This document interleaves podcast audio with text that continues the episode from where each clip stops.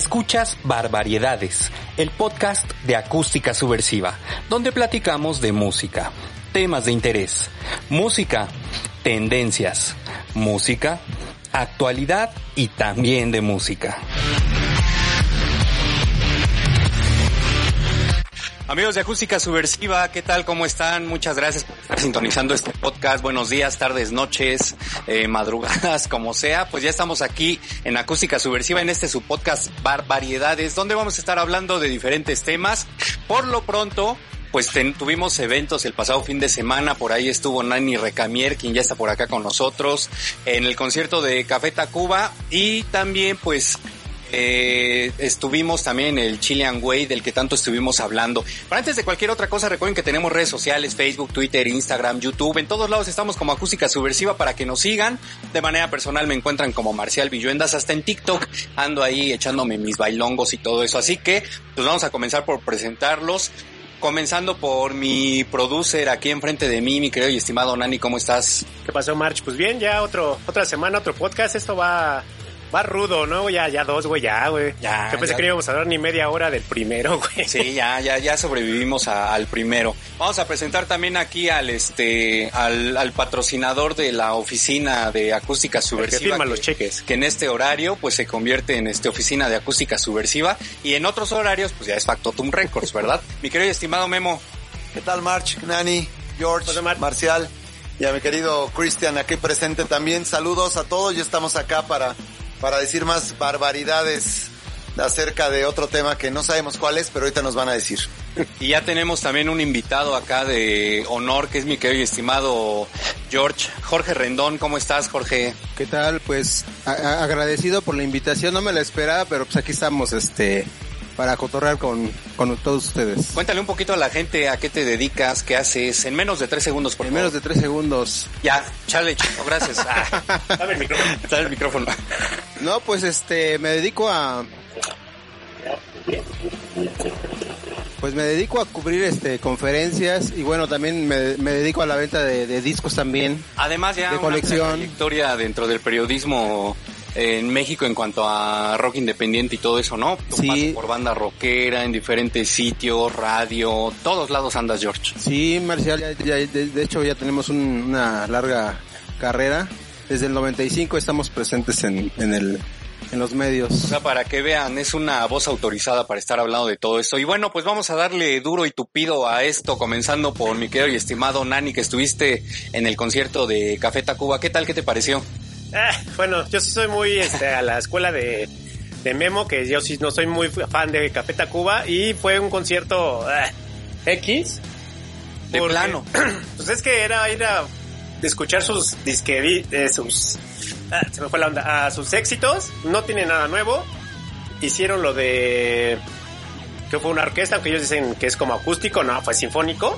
Y pues la verdad es algo muy ya esperábamos esto. O sea, lo que fueron al este al acústico era lo mismo que vieron en el auditorio.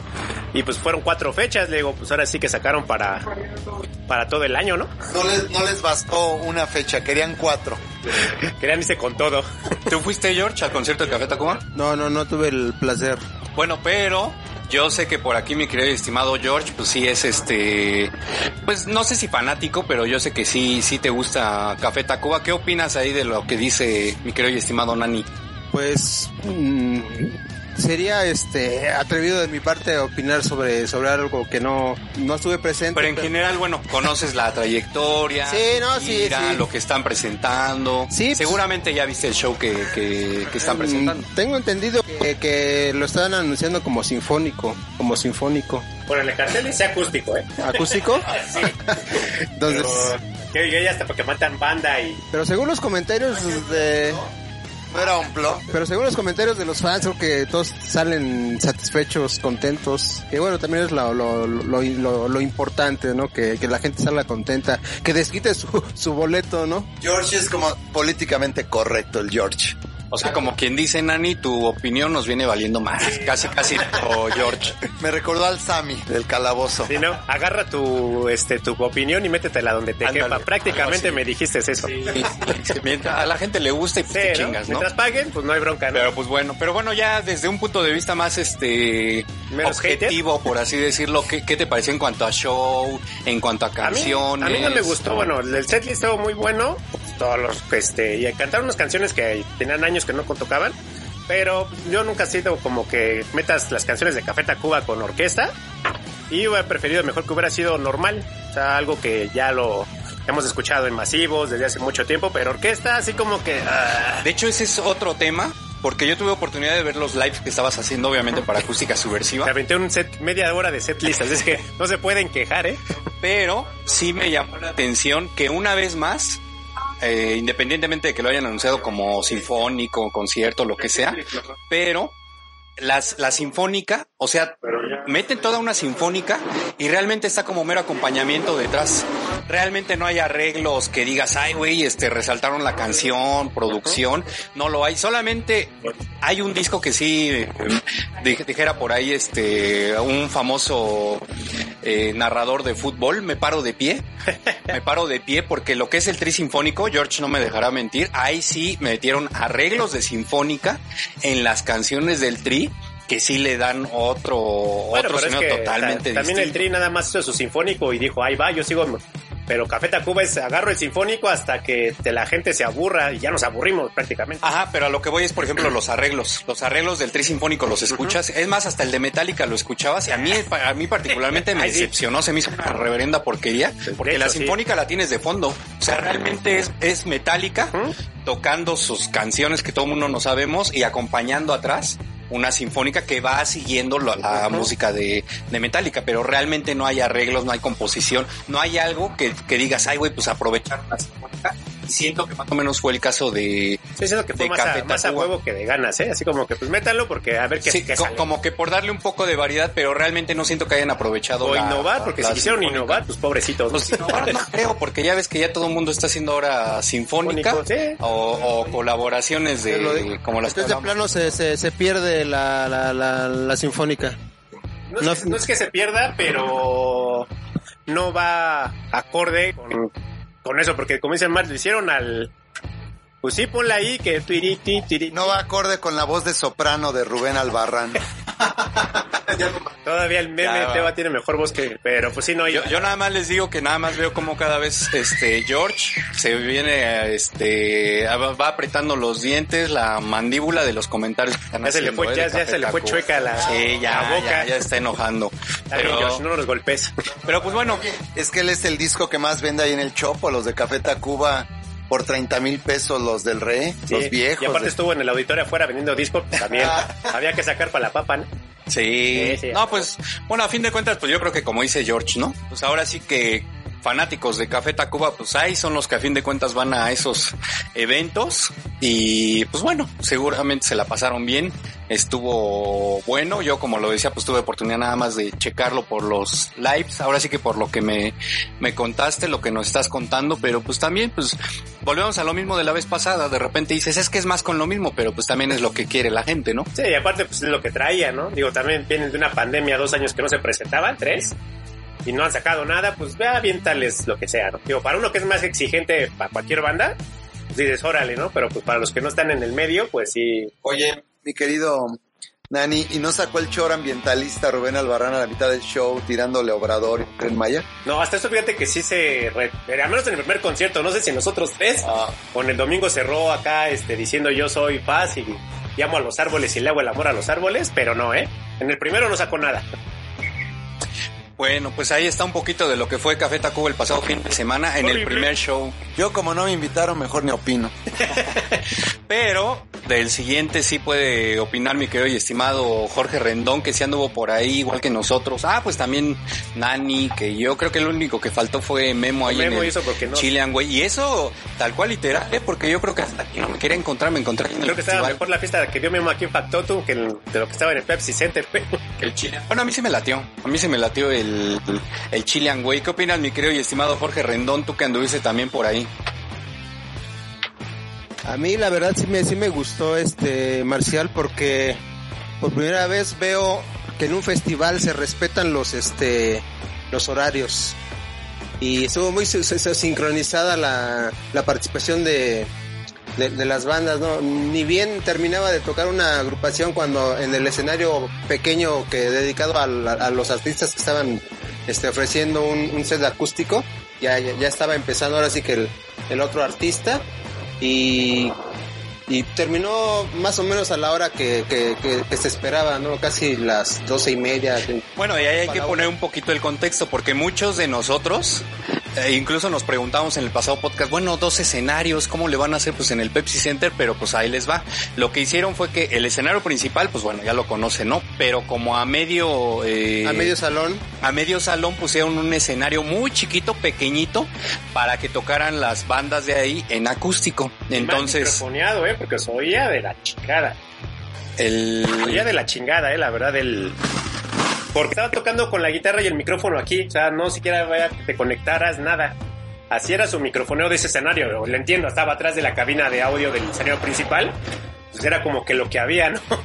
déjame entender, y no se oía música del escenario principal, el desmán, no había en ese momento no estaba tocando. No, porque era, se iban alternando. Tocaba un escenario y luego el Exactamente. Sí, pero es que haz de cuenta que el escenario chiquitito estaba mal microfoneado para todo. Haz de cuenta que el, el chiste era que mientras estaba el escenario principal, el escenario chiquito para que tuvieras algo que hacer, digamos, entre el cambio de escenario de, demasiado tienes todo. Que aburrir atrás del este, Ya lo ponías, este, ya, ya estaba el otro escenario y en el otro solamente tocaban un pequeño como showcase, como lo que se hace aquí en el artista con su guitarra acústica y así era en lo que preparaban el otro escenario, terminaban y luego luego comenzaban. Pues me suena como a promoción, ¿no? Para los artistas realmente, ¿no? Como un showcase para promoción. Sí, de hecho fue muy muy breve la, la participación de los que estaban en el, escenario pequeño. Pues sí, realmente eran como 25, 30 minutos. y, sí, como 20 minutos. Y los que estaban en el escenario principal, de hecho, tocaban como 50 minutos, también era como que el promedio. Bueno, los primeros no, ¿eh? Porque eso sí tocaron bien poquito. ya después a Pascualito para arriba sí ya empezaron a meterse, ah, como que recordaron yo creo los sets. Lo que pasa es que sí, yo llegué ya cuando estaba este, finalizando su participación. Pues es que también George es de los que llega temprano para empedarse y ya meterse hasta atrás, ¿va, George? Eh, bueno, no, no, yo llegué este, la actuación de Manuel Suárez y de ahí para adelante. A mí lo que me latió del festival, que eso sí lo recalco, fue que muchas veces lo platicamos en el podcast pasado, que si no lo han escuchado, pues ya saben, ahí en su plataforma favorita donde lo estén haciendo, lo pueden checar. Lo que me latió fue que en este Chilean Way no metieron sus típicos este carteles de chile, mole y pozole con reggaetón, con banda, con no sé qué tantas madres. Y en este sí se fue enfocado como que hacia pues más o menos como a lo que estábamos acostumbrados a los que nos gusta, por ejemplo, el, el rock independiente y todo eso. Y el escenario chiquito también me latió en el aspecto de que si es como decía George, ¿no? Sabes que como promoción, eh, poder escuchar ahí bandas que a lo mejor de otra manera no, no podríamos ver, por ejemplo, artistas chilenos que yo, en mi caso, pues yo a algunos ni siquiera conocía, y llevarte buenas sorpresas, pues yo creo que eso fue el, el, el chiste de ese escenario, yo creo que también de este festival, que en ese aspecto fue lo que más me latió, que no me tuve que chutar, no sé, a banda, no sé qué mamada, para poder después ver a San Pascualito Rey. No fue un mal concepto, estuvo mal dirigido, sí, porque no le habían hecho ni siquiera a poner secciones ni nada. Dado todo general y ya. Ah, bueno, es que hubo secciones como ya se acostumbraron. General A, General B, que ya sabemos que el General B es de la mitad para atrás y el A de la mitad y para, adelante. que al, último estuvieras ya dando los boletos al 2 por 1 regalando como si fueran pepitas. Entonces, digo, hay cosas malas y cosas buenas. El concepto sí está muy bien porque traes bandas de otros países. Y lo malo, pues fue eso, ¿no? Que el lugar no era ad hoc se hubieran ido mejor al palacio, un pabellón y que tienen dos pabellones y lo divides y ya con eso te quitas las broncas. No hubo activaciones por lo mismo, que es un lugar muy pequeño. Estaba seguro el tianguis del Chopo, que yo pensé que era. Había como tres puestos, creo, ¿no? Creo que sí. Se había como tres puestos. Estaba más divertido con los hot dogs, güey. de, de discos nada más había dos puestos. Ajá, o sea, te digo, es que es muy pequeño el lugar, pero pues bueno, ya esperemos. Como experimento, pues yo creo que estuvo bueno, ¿no? Y pues bueno, ¿qué les parece? Sí. Y Sí, este, A ver, por acá, mi Cris. No, el otro tema que íbamos a hablar era el de discos viniles, si están de moda, es un revival o qué está pasando con los vinilos. A ver, esa que la conteste George, que también como lo como estaba diciendo hace rato, pues se dedica al, al, a los discos viniles. ¿Cómo ves, George? A ver, ¿es moda o es un verdadero revival? ¿Regresaron para quedarse? ¿Otra vez van a volver a...? No, este, yo siento que es moda, es moda porque realmente este el vinilo como tal desde el 92 murió y de ahí pues muchos este ahora sí que se deshicieron de sus colecciones entró el, el, CD fuerte y, y, de hecho pues estaban bien baratos los los vinilos los podías conseguir en 10 pesos no de remate en las este en los tianguis no de repente se, se volvió de, de unos 10 años, 15 años para acá de, de moda. Ya ahorita actualmente hay muchas este, tiendas de, de, discos, principalmente en la Roma y Condesa. Y pues muchos... ¿qué pasó? Bueno, apenas, este, apenas recientemente tenemos el gusto, el gusto de, el gusto de conocer esta, esta tienda, ¿no? Pero yo sí siento que, que es este, que es moda, ¿no? No digas eso, que mira aquí hasta ya se puso hasta hasta no hasta pálido este ¿Cuánto, me, va a durar este cuánto me va a durar el gusto de la tienda? ¿Tú qué opinas, mi querido estimado Memo? Pues mira, les voy a dar un, dato duro que en el 2017 se vendieron más vinilos en el mundo que CDs. Entonces realmente pues ese dato les puede decir que que esta moda ya lleva varios años y que espero que dure mucho tiempo, ¿no? Porque pues eso es también la, la fuerza de, de, de Factotum Records y de tantas tiendas de vinil en el mundo. El Record Store de ellas hizo también una tradición en todos los países del mundo que tienen tiendas de vinilos. Y pues desde luego siempre va a ser moda, mi querido George, también para el que le guste. O sea, el melómano es una forma de coleccionar y de tener el mismo, digamos que CD, en vinilo, en cassette y tratar de, que la colección como que crezca, ¿no? Yo pienso al final del día que, el vinilo es para el que lo quiera comprar, el que lo quiera poner. Eh, no todos los vinilos son caros. Hay gente que me dice, oye, es que los vinilos son bien caros. No. Hay vinilos de 100 pesos, George, tú lo sabes. Hay vinilos muy baratos que los encuentras en, buen lugar. Y este, realmente no es cuestión de dinero, sigue siendo cuestión de gusto musical, de, de si eres melómano, y ya después vienen ahí los clavados que de los güeyes que son coleccionistas y que ya te pagan miles y miles de pesos por discos muy especiales, pero yo les invito a que se den una vuelta acá a Factotum Records, te darán cuenta que, que aquí encuentran de todo a precios muy muy baratos. ¿Y qué me dices tú de las reediciones? Eh, mi pregunta es enfocada a que, a que se están haciendo efectivamente y rescatando producciones que antes no se, no se conseguían o que estaban descontinuadas, pero muy mal cuidadas, ¿no? En cuestión de las portadas están como que deslavadas, el sonido como que no es muy apto, entonces por ahí como que yo a veces como que entro en discrepancia con las reediciones. Pues bueno, las reediciones las empezaron a hacer, por ejemplo, en cuestión de ganar dinero, es decir, tú agarras un Pink Floyd de Wall, por ejemplo, un disco de época, si tú lo remasterizas y haces un vinil de 180 gramos, eso es lo que yo le digo a la gente, si quieres escuchar mejor calidad de un vinil de una banda de rock progresivo como Pink Floyd, cómprate una remasterización, una reedición nueva, se va a oír mejor que el disco de época. Ahora, ¿qué sucede? Que los exquisitos de la música marcial quieren el disco de época porque es el que tuvieron, el que sonó, el que fue de tu papá, de tu hermano, entonces eso se convierte ya como en una tradición, ¿no? el romanticismo del vinil, lo clásico del vinil. Pero hay gente que quiere, por ejemplo, yo no veo mal que un chavo de 18 años compre un Led Zeppelin 4 o, un Pink Floyd o un Yes o un Jetro Tool, que se oye muy bien una remasterización. Lo único que sí a veces veo malo es que son los precios son muy elevados. Son discos que sí te alcanzan. Un disco doble, triple te cuesta arriba de 1500 pesos, ¿no? Entonces, este, realmente también hay de todos los gustos. Este, hay gente que viene aquí a la tienda y me dice, yo no quiero remasterizados nuevos, yo quiero de época y se, y se dan un chapuzón en los discos de época. Volvemos a lo mismo. El que quiere encuentra lo que quiere encontrar. Obviamente, pues para que salgan los viniles, pues debe de haber también bandas, ¿no? Como muchas bandas nuevas o incluso pues ya también de tradición que están pues, sacando, ah, editando por sacar inclusive hasta sus nuevas producciones ya les quieren disco, o sea, les hablas de disco y no, no me interesa, prefieren sacar este ediciones limitadas de su disco, limitado a mil copias, como lo que hizo División Minúscula hace, hace poquito. Y muchas bandas están yendo, yendo por esto. Será así como la tendencia fue durante mucho, bueno, ha, venido siendo desde lo de la pandemia, pues ya lo digital, Spotify, plataformas digitales. Ahora referirse a lo, a lo físico, un disco vinil. Pues ya es más como que de colección, de hecho, o sea, porque prácticamente muchos no tenemos el aparato para poner un vinil y ya nada más lo compras porque dices, eh, es que es de la banda, ya nunca más lo van a volver a sacar. Eh, lo compro. ¿Cuánto costó? 800. Pues venga, lo compro, ¿no? Entonces, así es donde viene el, el negocio de eso de los vinilos.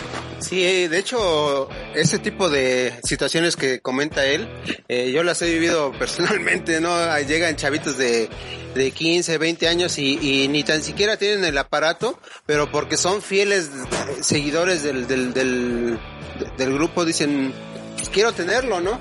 Y ni tan siquiera lo van a, lo, ni tan siquiera lo van a abrir, ni sacar el, el disco como es. Eh, lo tienen más como un este como un como un fetiche no lo que pasa es sí es souvenir es como por ejemplo ¿Qué me dicen de los grupos, por ejemplo, de rock, como que quieren sacar una reedición en vinil, que ellos nunca tuvieron un vinil? Bandas de los noventas para acá que ya no crecieron con los viniles, quieren un vinil porque también se dan cuenta que es estar en fashion, a la moda, es estar algo que te vende. Por ejemplo, a mí me encantaría hacer vinilos de Porter, por ejemplo, en su primera etapa de Porter con Juan Son, estaría genial. Idea millonaria. Idea millonaria. ¿O pero, zurdo qué? Zurdo, ¿no? La, toda la, avanzada regia.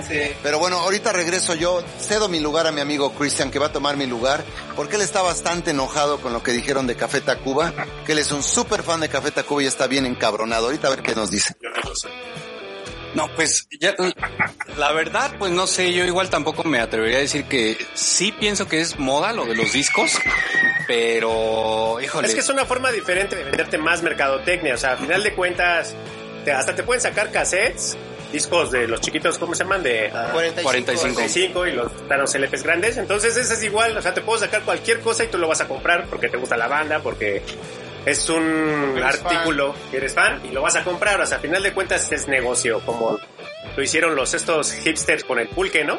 Ándale. O sea, el pulque lo comprabas por 10 pesos un litro y ahora los hipsters ya te lo venden en 150 ahí en Insurgentes. Dices, güey, no mames, o sea, es algo, el mezcal, ¿no? O sea, que un mezcal, ¿cuánto costaba el mezcal, no?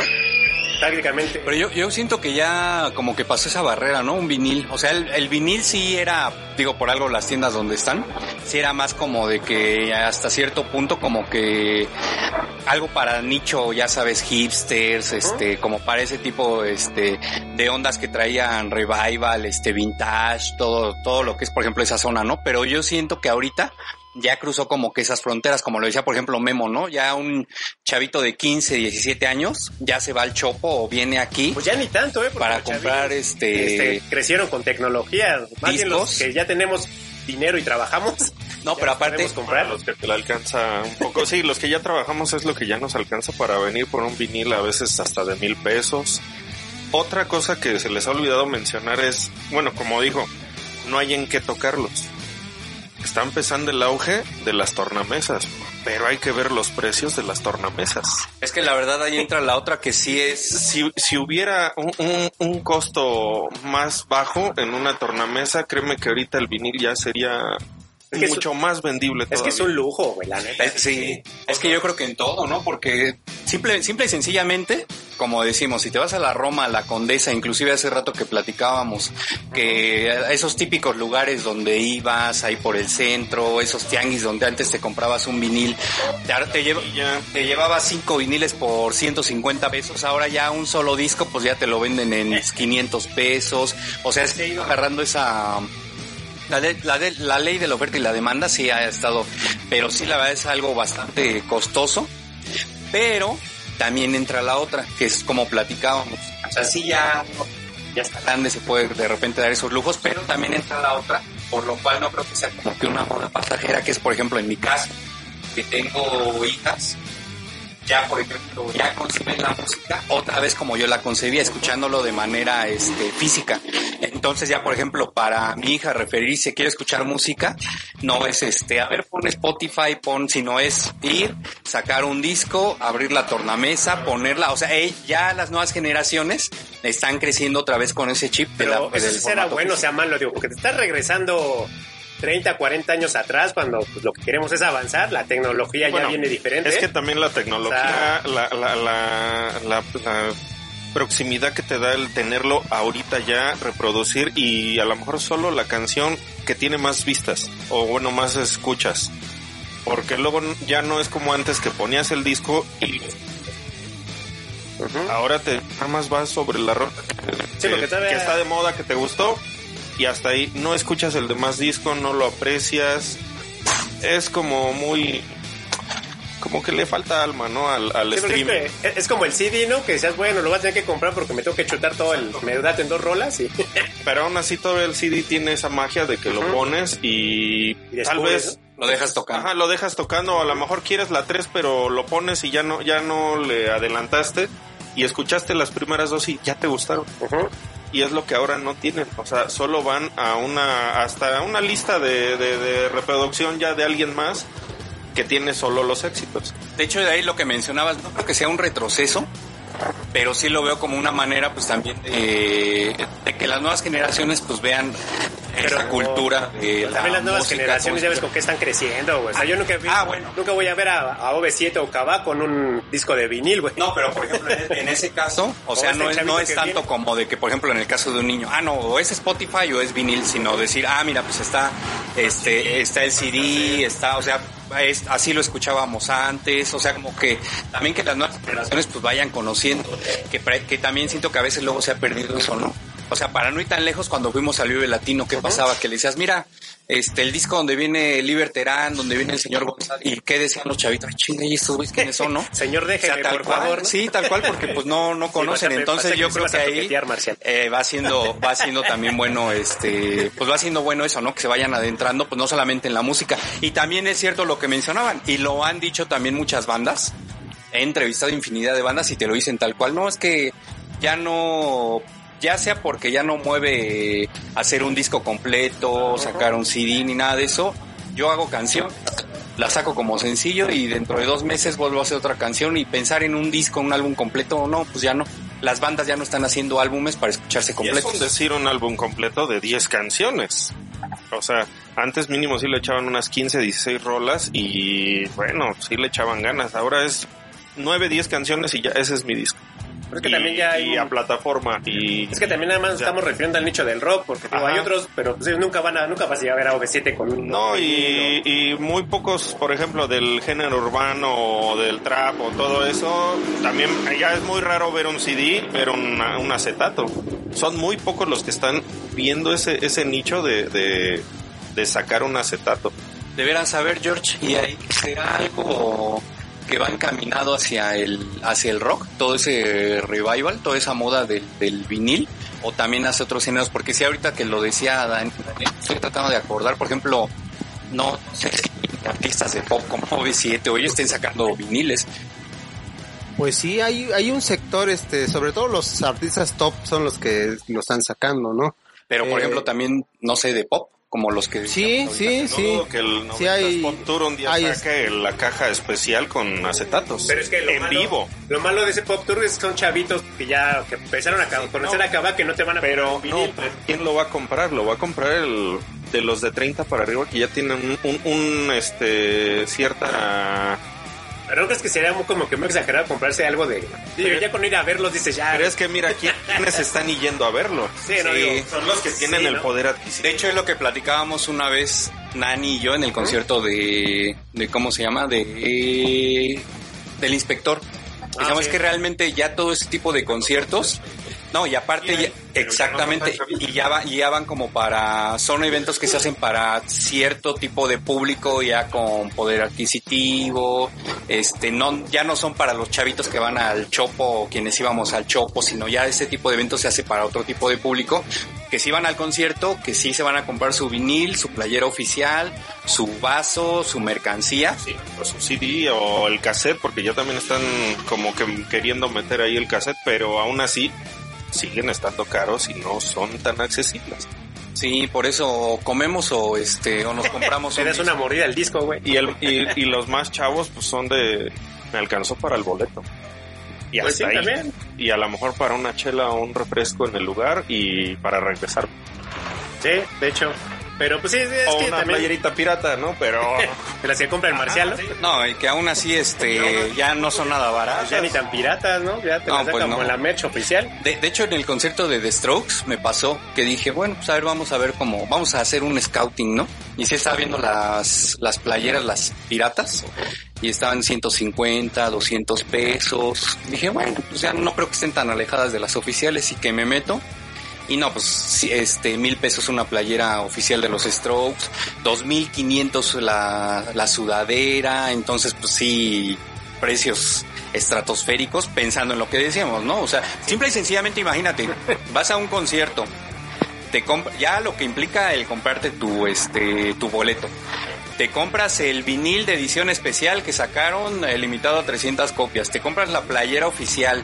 Le disparas una cerveza a tu novia, a tu crush, a tu a lo que sea. Yo creo que sí te andas echando aquí hay que como unos Tres mil pesos de cajón, sí. más, yo creo que hasta más porque No, el yo, soy- boleto yo creo que si te agarras el, bueno, depende del concierto, ¿no? Pero digamos como en el Chile, pues dices, bueno, me compré una playera, me puse ebrio y mi vieja se tuvo que poner más ebrio y tres mil varitos al menos sí, lo de media renta, ¿no? Sí, no, pues Sí. está medio, medio, bueno, está bueno, está bueno el asunto, ¿no? Pero sí, pues, pero pues una playera que yo a esta edad ya no me pondré una playera de los Strokes. Pero sí, sí estaban para espantarse los precios en, de los productos oficiales, ¿no? Este, pues en general, Ya se parece Sí, a la sí. Fórmula 1, todos los eventos, que no mamen. y la Fórmula 1, una gorra de Checo Pérez el año pasado costaba casi dos mil pesos. Sí, Una gorra. una de las playeras oficiales Las de Red playeras Bull, eran de sí, 3.500. Ajá, está, ya, y los conciertos Bueno, como parecen- tipo camisola, ni siquiera era una playera, era como una tipo camisola, 3.500 pesos. Más aparte tu entrada.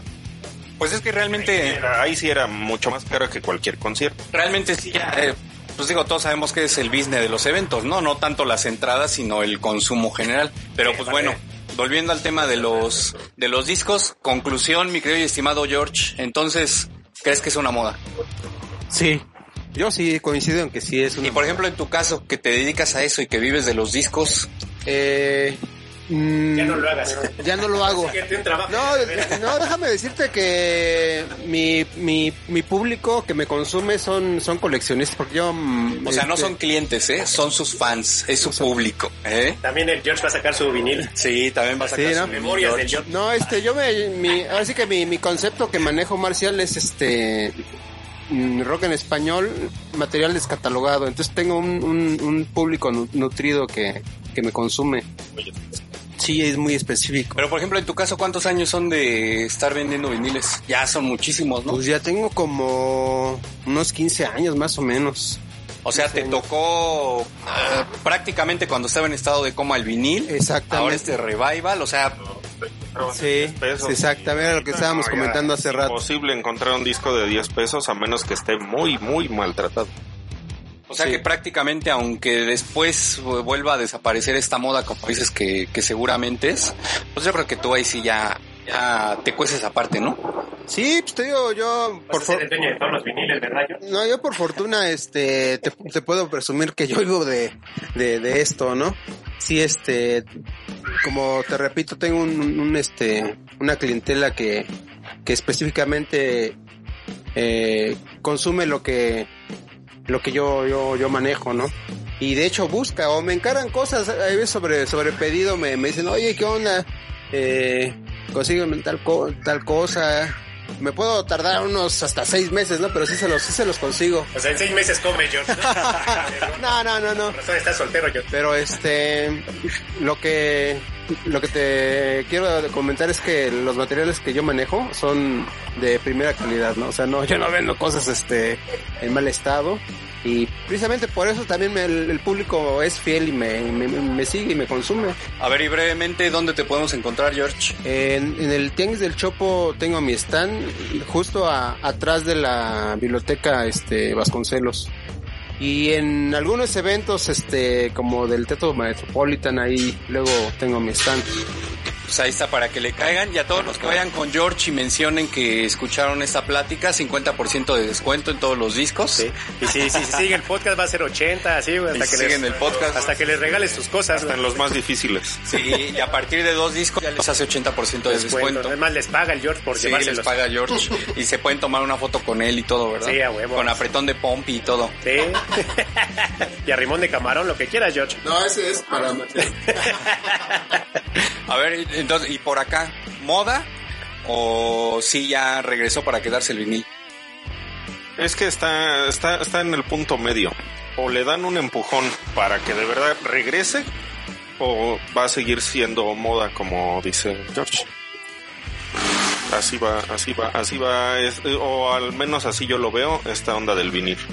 Oye, ¿no crees que esté al rato como los celulares? Que Sobre, antes sobre- decías. sobre todo, Marcial, porque es muy selectivo. Esto es como que muy muy sectarismo el, el, el, el- el rollo del, del consumo del vinil.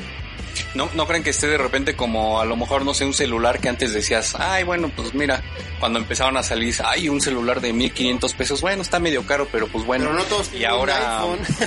No todos somos No, no, no, pero pues ahora ya un celular más o menos, pues te anda costando creo que lo mismo del enganche de un carro O un carro. o un carro, entonces pues no no llegará un si seguimos así, no llegará un momento en el que igual también los discos en lugar de uno barato lo consigas por 1500 pesos. Es que, bueno, una tornamesa, es que ya la- ni la- se diga del mantenimiento, es que como cuestión- también te- váyanse al diablo. ¿no? o sea, te hay que darle la razón a Marcial, si no ya no nos invita, ¿no? no, pero es que tú también lo, lo, este, lo estás combinando con la tecnología, que entre más tecnología más caro. El vinil es hasta ahí donde tiene un tope. Lo que sí es de que hay una... Bueno, los que... Sí es moda, pero aparte hay como un nicho de que la gente que colecciona viniles es muy, muy especial, tienen dinero. Y te pueden comprar un, Sí, un porque- disco de los Beatles de Abbey Road Y también depende de la edición. Porque hay Pero- ediciones del mismo disco que son más baratas que otras y es el mismo disco. Sí, porque es que, es que lo vemos como en eso de precio de la historia. O sea, hay gente que se dedica a coleccionar nada más. O sea, no te metas en ese mundo y nada más lo compras porque me gustó la portada, porque trae. O sea, tiene un arte muy bonito, porque luego sí se rifan en los artes. Sí, sí, sí. Nada No, más y la música es- un arte. y la música Ah, es un asco. Hoy en día es- Pero está chido, pero sí hay coleccionistas que dicen el sonido, todo eso, cómo se hizo el disco, que sí le entienden a eso. Y la verdad, nosotros ni le entendemos cómo se hace un disco de vinil, la verdad. O sea, ahorita le preguntamos al Marcial y. A ver, te ¿qué es un disco de explicaría, pero no lo vas a entender. Así Ah, que quédate hundido en ignorancia. Sí, ¿verdad? Perdona mi ignorancia, güey. Sí, sí, sí. No, pues a lo que me refería no era tanto de este, de, ¿cómo se llama? De, de, comparándolo, por ejemplo, de la tecnología, sino la ley de la oferta y la demanda.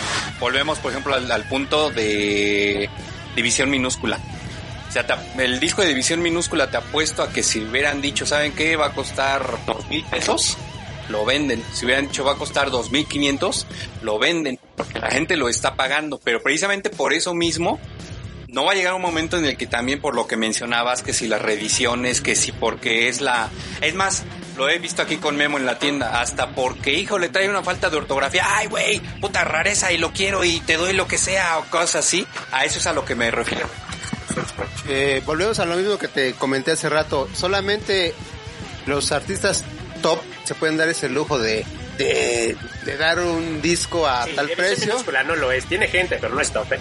Pero digo, No, sin pero sí bronca. es una banda rentable. Sí, la verdad. Te digo porque yo sí he más, vendido mucho material de No, y para no ir tan lejos, ese mismo día se acabaron los discos, todas las copias que sacaron y ahorita están andan pidiendo más y sin bronca pueden sacar otros 500, vuelven a hacer otro evento como esta vez y ahí Pero recuerden que también es la parte del mame del vinilo. O sea, tú agarras a Tangana, Ay, Rosalía, Memo, eso lo platicamos agarras... Bueno, yo vengo llegando, perdón, acá mi Sammy no me dejó. Eh, eh, La onda del vinilo también, esa es la parte moda. Yo creo que esa es la parte la moda de los vinilos, lo que acaban de, lo que acabo de escuchar ahorita.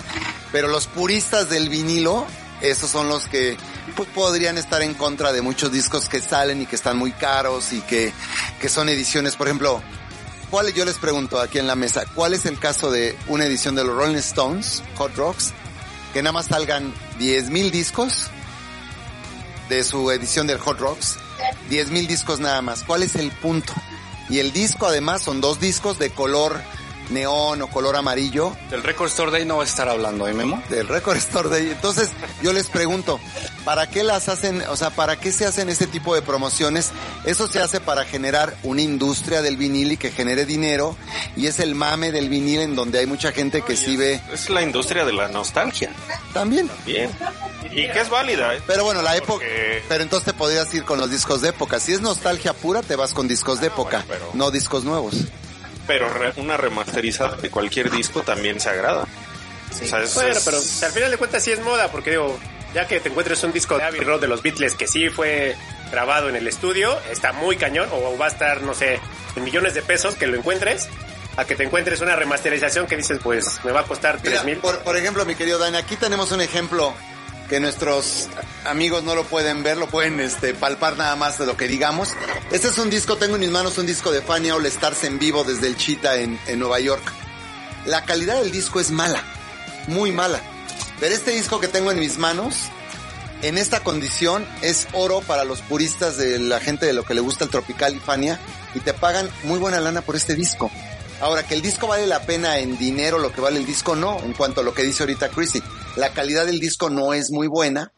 Entonces, si este disco saliera una reedición remasterizada de Fania, créeme que mucha gente lo compraría. Y casi casi al precio que sea. Sí. Y que además tal vez la saquen también la remasterización en las plataformas. Que esa es también una como un, un plus que le están dando a la remasterización de ese tipo de discos. ¿O tú qué opinas, Ponchito? Acá tenemos otro gurú del rock progresivo, el padre del rock progresivo mexicano. ¿Qué opinas de los vinilos, Yo Ponchito? opino que hay que poner a George y a Ponchito para hacer un podcast solitos. A ver, Ponchito. Estaría bueno, ¿eh? Yo creo que los vinilos, a mi punto de, de vista, más bien es un resurgimiento, yo llamaría milagroso, porque van y vienen, los vinilos han estado hace 15 años y estuvieron a punto de desaparecer, regresan y mucha gente agradece que estén de vuelta. Yo creo que, como decían aquí los compañeros, es una industria que está sobreviviendo poco a poco y cada vez son las personas las que gustan del vinilo, gustan de ediciones viejas o ediciones remasterizadas de discos de hace 10, 15, 20 años. Y hay un nicho muy importante, sobre todo de jóvenes, que quizá tengan unos entre los 15 y 20 años que escuchaban los discos de sus padres y sus abuelos y que ahora, gracias a ellos, pueden ir a una tienda de discos y descubren lo que es el vinilo, descubren el arte del vinilo, el ritual es de escuchar un vinilo, sacarlo de su fondo y ponerlo. También hay una industria importante de las tornamesas que están regresando, son muy caras algunas, pero hay tornamesas de precios más o menos económicos. Entonces yo creo que es una industria que está creciendo y yo no quiero ser muy pesimista, yo más bien pienso que es una industria que está resurgiendo y que ahí va a ir, va a ir, va a, ir a la par de otras industrias y yo creo que va a sobrevivir con dificultades, pero va a estar ahí vigente. Para mí no es una moda, para mí es algo que llegó para quedarse y yo lo agradezco infinitamente porque mucha gente está redescubriendo la música gracias al vinilo. Ay, qué bonito habla Ponchito, Oye, ¿verdad? Hasta me enamoré. Este era como Ya escuchar, no vas a agarrar a besos, Marcial. era como escuchar un disco de los tecolines. Ajá, al- algo así. Casi, casi. No, pero tiene razón. Otro punto es el precio de las tornamesas y todo dentro de la industria del vinil. hace tres bloques, mi Pues bueno, no me regañen, pues no me invitaron al de Café Tacuba y tampoco me invitan. Pero bueno, es, es como dice Poncho, la va que qué bueno que hay un resurgimiento del vinil, que no sea moda, yo sí creo que esto va a durar muchos años, espero. Este, porque pues si no no abrimos otra tienda, entonces este, no, yo creo que pues yo creo que ustedes están aquí también por lo mismo, son amantes del vinil y, y el vinil, yo creo que vivan los vinilos, como dice Liber Terán, el vinilo es este, es como que forever, ¿no? O sea, hay gente que abre un disco y pone el vinil y él escucha la aguja y dice, esto no, un CD jamás me lo dio. Por ejemplo, el arte de un CD, que podría ser tópico de otro programa, hablar de la, de, la muerte del CD. Yo calculo que en unos dos, tres años el CD ya pelas. Porque aparte hablar del arte del CD, tú no vas a comparar un disco de 33, o sea, el grande, donde el arte de Cream Crimson o Pink Floyd o Yes o Asia se puede disfrutar. Y en cambio en un CD el arte es muy chiquito, el, el- CD se cae, se rompe el plástico, como que, como que era desechable el- el CD. Tenía fecha de expiración el CD. ¿A ustedes qué opinan? No, y de hecho como tal sí tiene cierto periodo de vida, ¿no? Un CD. En mi caso, yo sí tengo CDs que pongo y de repente ya no suenan o que se empiezan como que a descarapelar o se les... También compras el pirata, Mar. Estoy hablando de discos originales. Y, y sí tienen, por ejemplo, es como que esos detalles. O sea, los señores del metro no venden discos originales, Marcial, ¿sí? No, ¿cómo no? A mí me dijeron que sí. Esos MP3 no, güey. Y, y a ver, Memo, en el caso de, de los precios en cuanto a viniles, ¿qué opinas de eso? Tú que comentas mucho de los precios, por ejemplo, de, de la Roma Condesa. Pues es que hay como todo. Por ejemplo, hay mucha gente que se va a chicharear al tianguis o que se va al am, donde Ponchito iba mucho al Chopo y va mucho a, a Valderas. También es caro. También es caro, ¿no? Pero yo, yo pienso que también sí depende un poquito. Este, Fíjate, por yo ejemplo, dejé de ver a George como dos meses y ahorita mira el carrazo en el que vino. Mira nada más, sí, puros puro vinilos, el, el vin- vinil bueno y- Le- te digo, vivan los vinilos, el vinilo deja. No, es como todo, yo les digo, si van a la Roma, a la Condesa, los precios son carísimos, ¿por qué? Porque van a pagar una renta muy cara esos, esos lugares. Vénganse a Factotum Records, aquí están más baratos. El, golazo. No, pues es como todo. Sí, sí hay discos que, que se compran caros, se tienen que vender caros, pero hay discos de época que son una maravilla y que yo los invito. Pues Marcial aquí presente tiene su colección de época tú compras pura época más que, que nuevo, remasterizados, y como que la época tiene un saborcito, hasta un aroma, un olor, el disco viejo, este, hasta tienes como el albur de, ay, ojalá esta canción esté rayada, la que más me gusta, y, y lo pruebas y lo escuchas, pero yo pienso que el vinil sí va para, durar para largo. Yo opino que un día deberíamos de meter a, a Memo al confesionario y preguntarle dos, tres cosillas así dentro del, del bajo mundo de los viniles, por ejemplo, los precios, todo ese tipo de cositas, a ver si se, si se anima, mi querido y estimado Memo, a revelarnos Saco la sopa. a revelarnos esos Sí, no, sí, eh, secretos truculentos de, por ejemplo, cómo se valora un vinil, te cae un, un disco de época, cómo lo valoras, cómo le pones precio, o dónde te fijas, no sé, a lo mejor un carro, ¿no? Te metes, ya sabes, a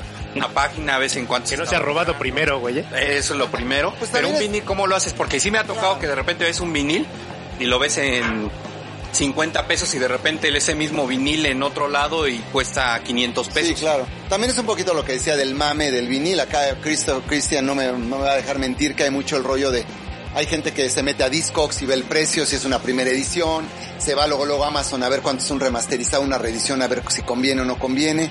En época pues no hay, yo pienso que en la época no hay pierde, es título y condición. Si el título te late, la condición te late y es un disco que a ti te late, tú vas a pagar lo que tú quieras pagar por ese disco. Si te lo dan barato y lo compras, lo vas a comprar. Si te lo dan caro pero tú lo quieres, vas a pagar caro por ese disco. Obvio hay discos que sí, un Sticky Fingers de los Stones, edición, primera edición inglesa, es un disco que si lo encuentras te va a costar arriba de 30 mil pesos. Pero eso ya estamos hablando de joyas de colección. Pero yo digo que un disco, respondiendo a tu pregunta, si te ofrecen un disco, pues ya hay tumbaburros, Mar. Ya te puedes meter a discos, ya puedes buscarle en dos, tres lados y más o menos darte una idea. Pero todo es, acuérdense, condición y título. Es como el George, ya ves que ese Cutlas que se compró, se compró un disco y lo vendió y ahí sacó para, para esa supernave, güey. Pues, En la siguiente caer. semana se va este... Es que vendí un, este, uno de los Beatles de Musar, ¿no? Venía de Charlie García. Tengo una pregunta acá para Chrissy Boy. Chrissy, tú que eres más amante de, de CDs que viniles, ¿cómo ves el, el futuro del CD y el futuro del vinil? Bueno, el futuro siguiente del CD va a ir igual que el del, del acetato.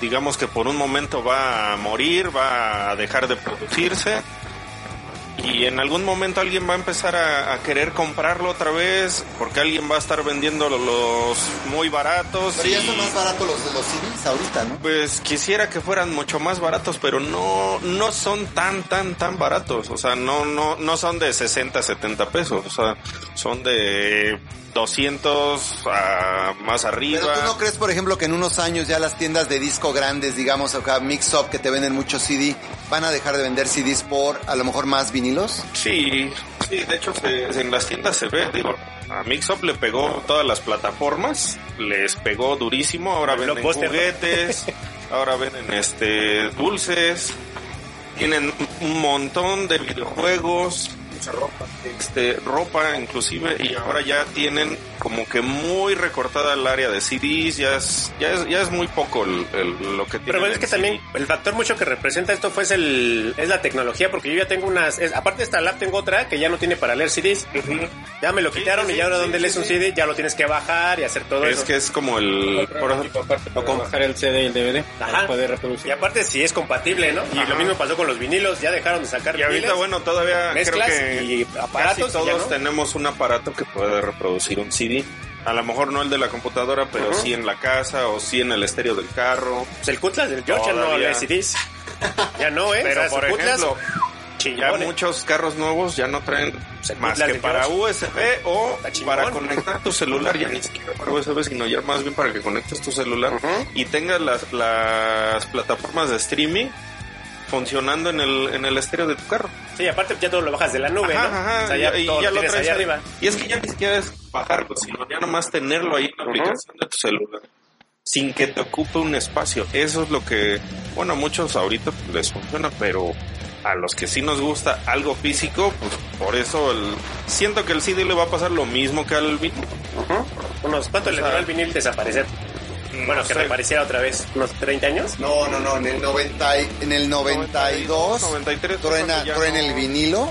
Yo creo que en el 2016, 2015 por ahí empieza el vinilo en Europa sobre todo. Entonces estamos hablando de unos que unos veintitantos años, por ahí 22, 24 años. Pero este, pero lo que sí me da gusto es que el del 2015 al 2022, que es un span de 7 años, el vinilo en el mundo le ha ha sorprendido a todo el mundo. Yo que nadie se imaginó que el vinilo fuera lo que es ahora hace siete años, lo que iba a pasar con el vinilo. Sí, sí, sí. Sí, pero el CD iba a pasar igual.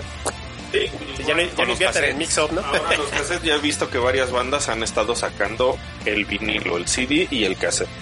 De hecho, yo he, visto más que sacan eh, vinil y cassette, incluso ya ni siquiera CD. Aparte, de que ahí siento que entra otra cosa, que igual ahí George me podrá hacer segundo o me dirá, no, no es cierto, estás medio güey, pero un CD para una banda, tal cual era una tarjeta de presentación, bastante cara, porque pues era ir a una entrevista, era ir a hacer promoción y terminaban regalándolo.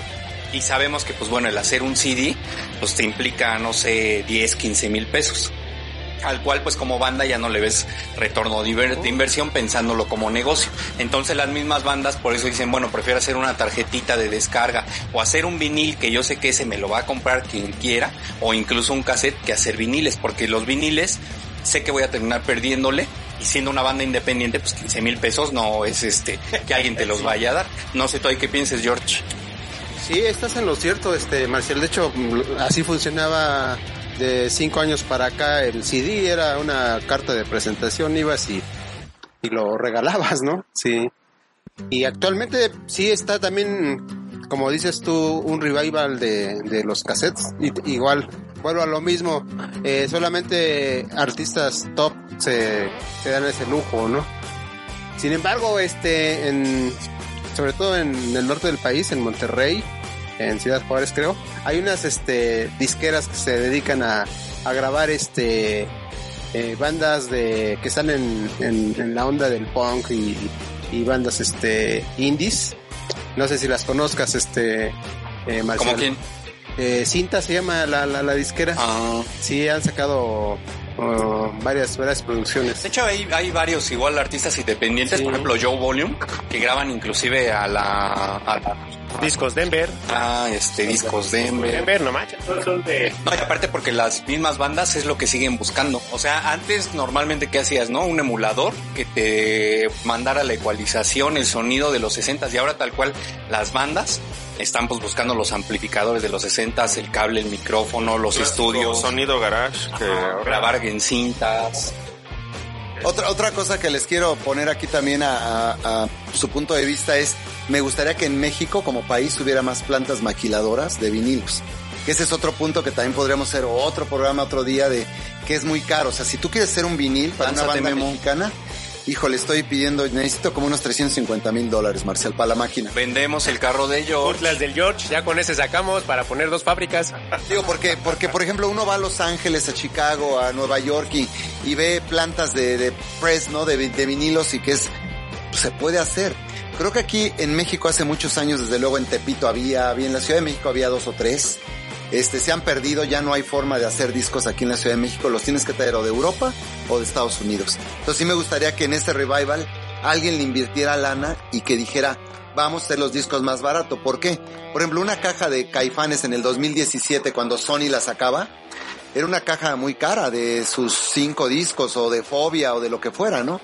Y ahora este te das cuenta que ya como que van a empezar a desaparecer esos discos y créanme que van a ser más caros algunos discos porque los van a empezar como que a, a quitar de circulación, los van a guardar un rato y después los van a sacar a un precio mucho más alto.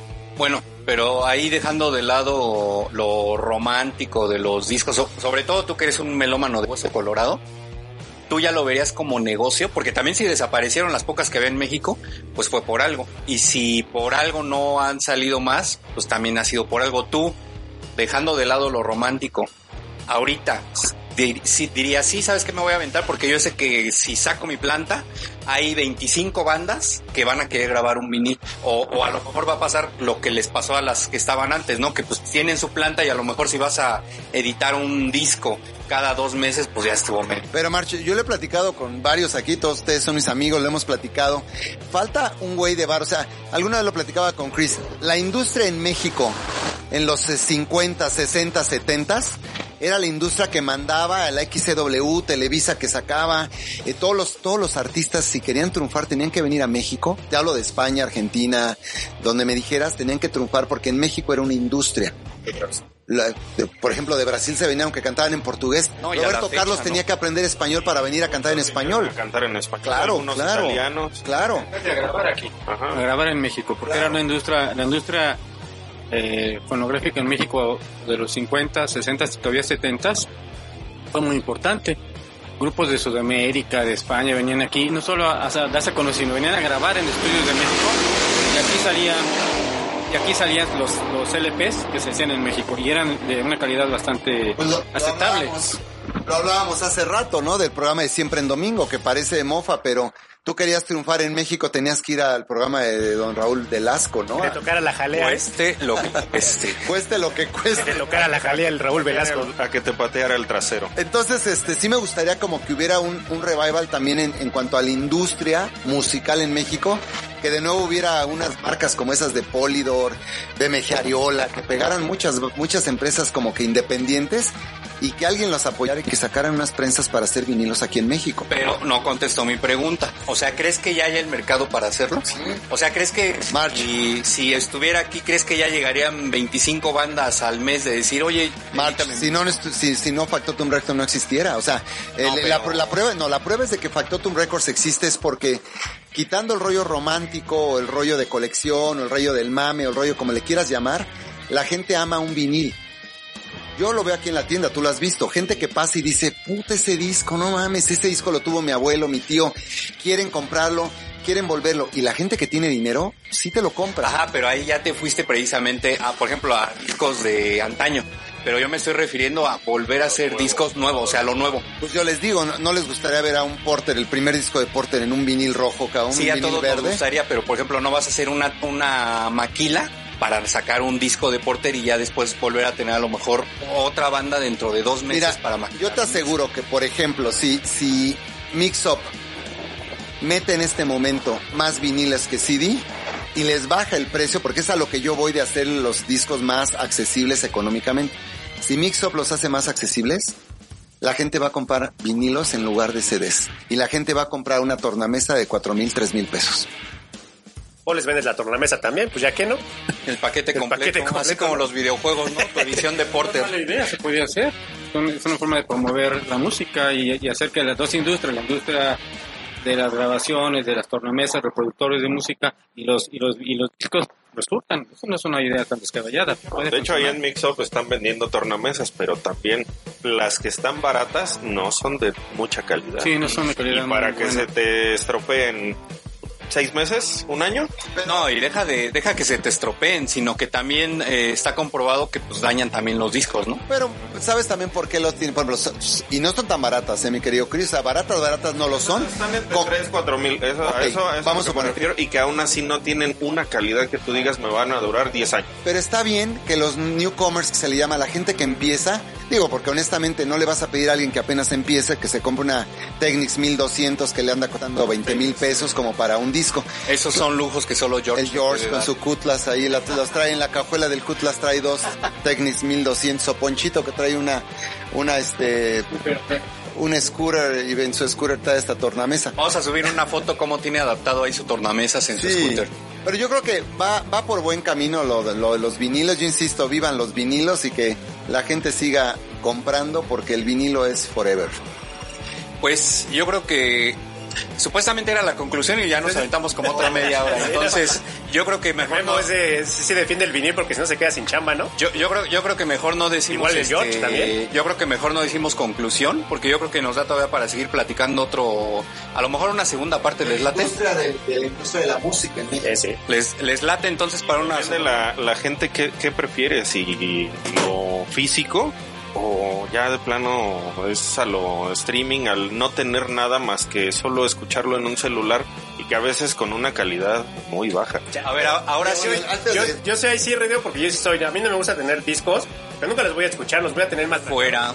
Ah, sí, es que yo no soy de coleccionar nada. Yo, tengo casi mil CDs. Y yo no, porque es que yo, yo como me cambio mucho tipo de casa y todo eso, estar sacando todo eso, todos los discos que me dieron las bandas cuando las manejaba. Es que hay que pagar la renta, ¿ya ves? No, pero es que de todas maneras, yo tuve muchos discos cuando manejaba bandas que eran mana y todo eso, así como que tenía un bonche y nunca los voy a escuchar los terminé regalando o unos tirando a la basura, perdón, pero es que yo no soy de ese. Y hay mucha gente como yo, que no hace eso. Muy, muy de... Pero mi querido Nani, ahí sí yo les voy a decir, sí, tiene razón, hay genera es generacional también. Hay gente que creció con el streaming, con el, con Spotify.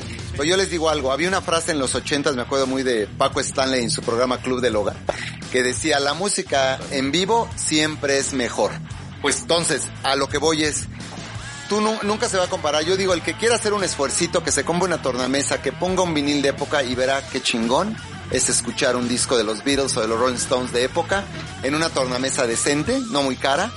Y te lo juro que esa persona va a seguir siendo esfuerzo de comprar vinilos, porque ese sentimiento jamás lo vas a tener en streaming, jamás lo vas a tener en, en tu computadora, no vas a, no es lo mismo, ¿sabes? Es, es como que lo tienes que hacer para, para creerlo y verlo por tus ojos. Es que yo creo que ahí pues ya, de, ya dependiendo, mm, yo creo que no tiene por qué estar peleado lo digital con lo físico, ya sea cassette, CD o todo eso, porque inclusive uh, personalmente un disco, cuando escucho un disco vinil o cassette o algo así, es porque realmente me voy a dar el tiempo de sentarme, echarme unas aceitunas, una cervecita o una plática. Así es como me gusta disfrutarlo. Y, el, y prefiero el formato digital cuando estoy, por ejemplo, trabajando o haciendo cosas, así como dejabas el radio, ¿no? O sea, de fondo, que vayan pasando las canciones, porque realmente ahí sí, como dice Memo, el disfrutar un disco, un cassette, sí es... le, enfocas todo ahí y, terminas perdiendo. Ahí, ahí, tocaste un punto muy fuerte, el radio. El radio ya solo se escucha noticias o muy pocas son las estaciones que te ponen música. Por eso, Christy, hablo de, hablar un día de, la próxima, de la industria de la música. te motivaba a ir a, un mix-up o a un Tower Records o a un este... había otras tienditas por ahí que de, discos y e, el, radio te motivaba a ir a buscar el disco que, que querías, el cassette o inclusive hasta piratas. y luego te lo comprabas la radio porque sabías que estaba, ya lo escuchabas, ya decías, esto me gusta. La, radio está medio morida, entonces sí hay que levantarla, hay que, es como que va junto con pegado, ¿sabes? Una, les voy a decir algo que lo leí en una, en una este, revista gabacha, que decía que en Nueva York se puso de moda que en tu primer date, haz de cuenta, tú invitabas a tu chava a tu casa, ¿Y sabes lo que hacían? Así, un 80% les lo hacían. Ponían un disco vinil para enamorar a su nueva novia, poniéndolo, o sea, chavos de entre 20 a 30 años. O sea, la onda hipster va muy de la mano con los vinilos, con el revival de los vinilos, porque también vamos a ser honestos. Los viejos viejos ya no compran tantos vinilos. El que compra más... los venden. Los venden. El que compra vinilos son chavos de entre 15 a 40 años. Sí. también le ponían los discos de Gloria Trevi con mensajes ocultos, pues cómo le ibas a enamorarme, mono, ahí. sí, no, pues ahorita en lo que estaban platicando, yo creo que cuántos no nos buenos recuerdos de, ya sabes, ¿no? El tanto de estar cachando la canción que te gustaba en el radio para que terminas mentándole la madre al locutor por este meterse al final de la canción, o lo que decías, ¿no? De de que te gustaba una chava o algo y en aquel entonces pues le grababas un, un cassette Ibas a las mermeladas ¿no? del radio pero qué te parece por ejemplo Ponchito lo que dijo Chrissy de, del próximo punto sería hablar de la industria musical y también hablar de la radio en México, si la radio en México está muerta. Ya, mismo se calentó, ¿eh? Ya me calenté, ya es, que la radio fue un principal promotor de la música, aunque muchos dijeron que era pues, hiperpayoleada y pues sí, ¿no? Pero... Lo siento. Sigue siendo Finalmente hubo muchas este, estaciones que sí impulsaron mucho el rock en México y muchos otros géneros, no solo el rock. Pero ahorita sí está o sea, tú pones cualquier estación y son noticias. No, pues ya hay, como otros cinco temas. Chito está enojado también, quiere decir algo. Sí, yo, yo, yo siempre considero la radio como uno de los inventos más sorprendentes del siglo XX, por el gran impacto que tuvo, porque antes de la televisión, incluso mucha gente se emocionaba más con la radio que con que ir a ver una buena película de cine porque te la radionovela. las radionovelas Colimón la mano peluda. Y aparte bueno como como han dicho ustedes con justa razón era la mejor promoción para un disco de la radio. Yo muchos de mis vinilos los tengo gracias a la radio.